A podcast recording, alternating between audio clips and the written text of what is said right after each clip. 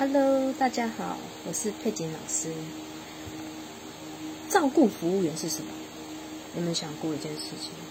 当你老了，你旁边那个是外劳，还是台湾籍的？那我们现在我们的社会，在这每一百个里面会有十四个是老人家，所以你看哦，我们现在社会越来越多照顾服务员的训练班开始。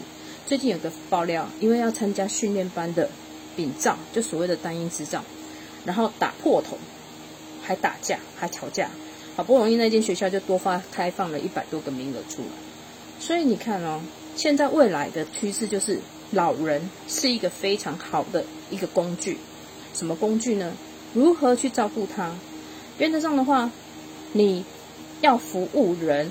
原则上，在照顾服务员的训练班就可以得到结业证书了。好，原则上时上十三天左右的时间，哦，有包括了学科跟术科的。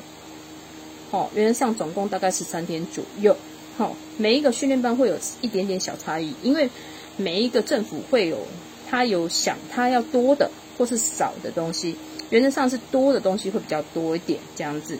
然后呢，他的薪水好不好？来想想看。你一天两千四，给中介两百块，那是不是只剩下两千二？那你平均下来大概八十七块到九十块左右，薪水有比较好吗？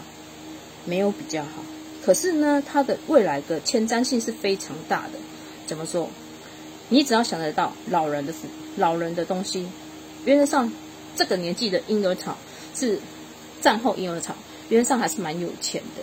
所以有些照顾服务。大哥大姐们会想走那种比较有钱的方面去找，哦，所以他还能做什么？你有没有想过？你除了在医院做一对一的以外，你还可以在机构。那机构的薪水好不好呢？你想想，你觉得会有多好？两万五到三万二，哦，你这样的话，你觉得啊，又要把屎把尿，这样的薪水你有办法接受吗？只比底薪高一点点的。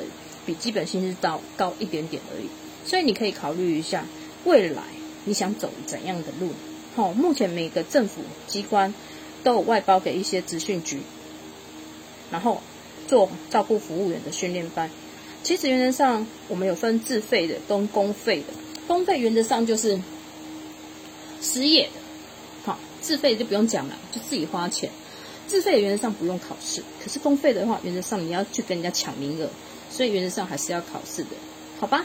那我们这个单位就介绍到这里喽，拜拜。